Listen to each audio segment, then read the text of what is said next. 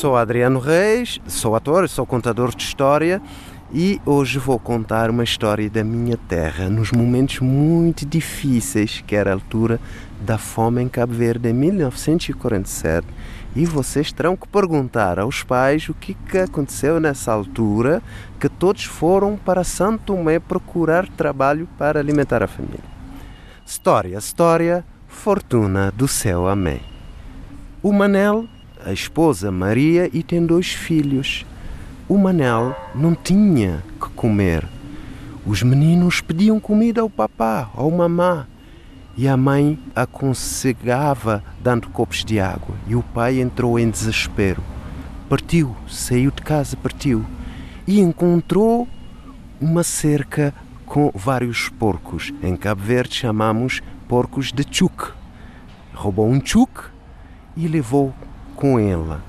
Antes de chegar à casa, ele regou o telhado com água, depois entrou com o porco, fez a matança do porco e partilhou para a família alimentar.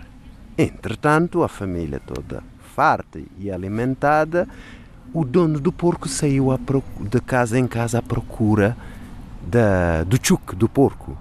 Quando chegou nesta família, bateu e perguntaram se tinham roubado um porco.